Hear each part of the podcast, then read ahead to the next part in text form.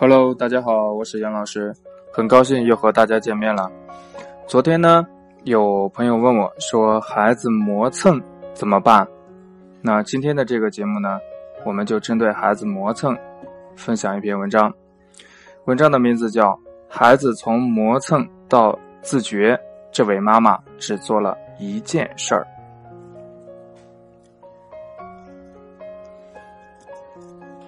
整理留言的时候，看到有一位妈妈说：“孩子做事磨磨蹭蹭，作业明明不多，可每天都要拖到十点多才能写完。我每天各种催他，嗓子都破音了，他还是慢悠悠的，这可怎么办呢？”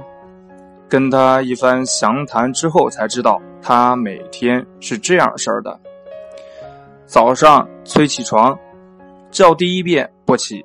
叫第二遍，哼哼唧唧回你一声；叫第三遍，才不情愿的起来，眯着眼磨磨蹭蹭穿衣服。晚上催作业，写个作业拖拖拉拉，刚坐下没五分钟就嚷着要喝水了，一会儿又想吃水果了，一会儿又想上厕所了。本来作业不多，非得磨蹭到八九点才写完。晚上催睡觉。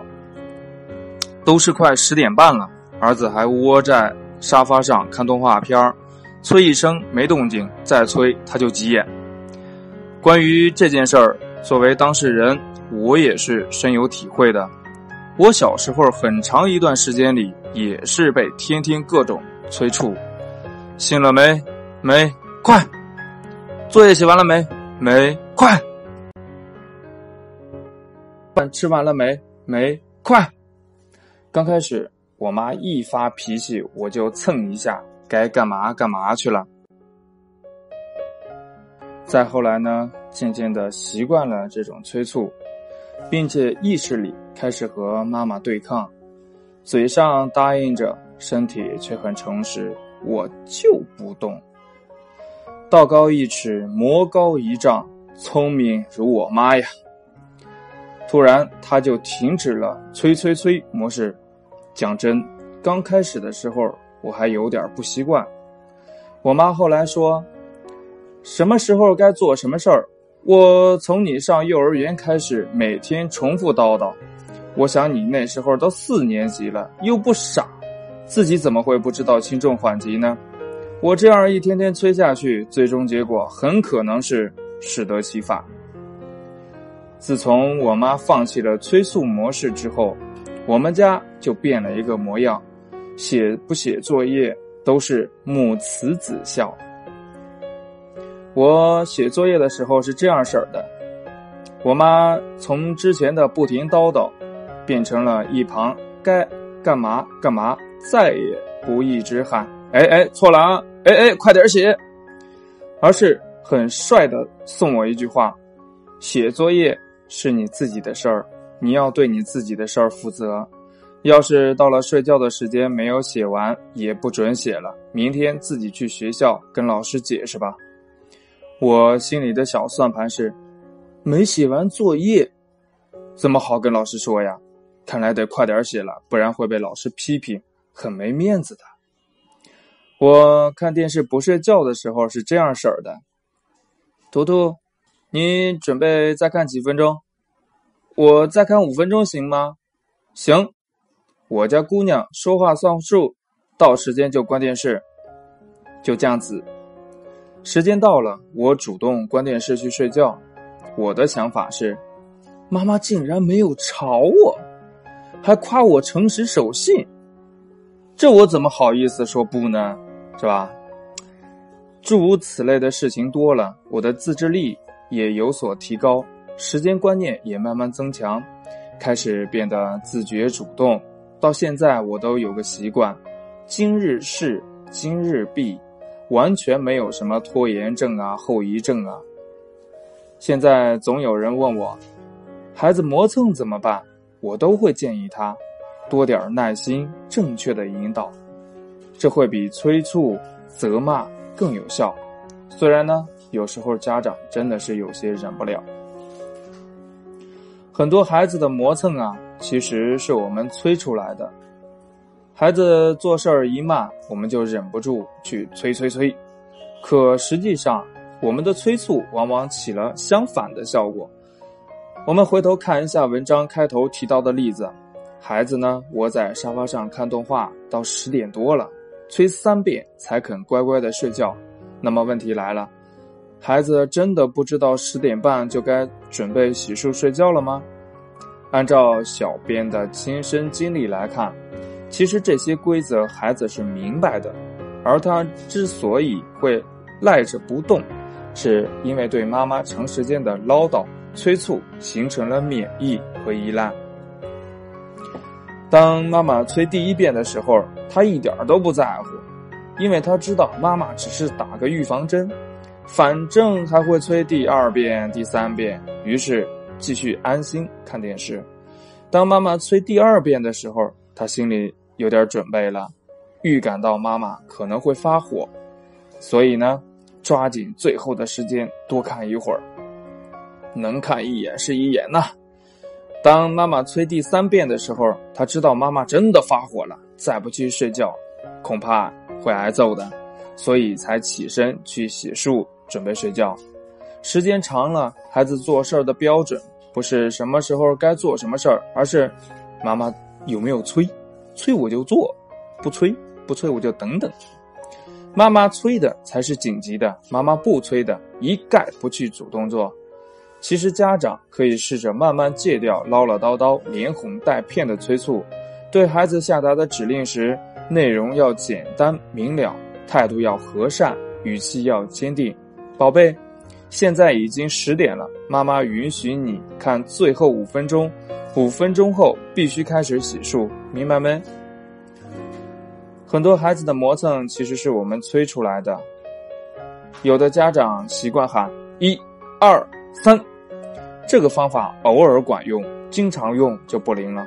生活中谁也不可能随时随地处于起跑状态，但凡有需要倒计时的时候，就有必要反省一下：孩子为什么没有行动？是否事情做到一半无法停下？是否没有看到全局？我可以怎样改进？比如事先谈好，把这件事情交给孩子自己管理。生活中，谁也不能随时处于起跑状态。有的家长嫌孩子吃饭慢，就给孩子喂饭，不让孩子自己吃了；嫌孩子书桌乱糟糟的，就过去帮忙；嫌孩子穿衣服慢，怕上学迟到，就帮孩子穿衣服。虽然父母都是出于好心，但是每替孩子做一件事情。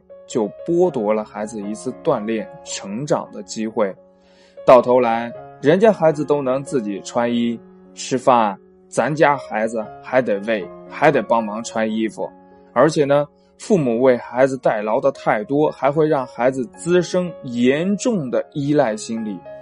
有些事不愿意做就不做，想磨蹭就磨蹭，反正有爸爸妈妈在后边擦屁股。其实呢。孩子在成长过程当中能够锻炼的事情一共就那么多，你替孩子做了百分之八十，孩子就只剩百分之二十的成长空间。你要是只替孩子做了百分之二十，那孩子就获得了百分之八十的成长空间。所以，真正的爱孩子不是无休无止的呵护，而是让孩子适当的面对风雨，尽快的成长起来。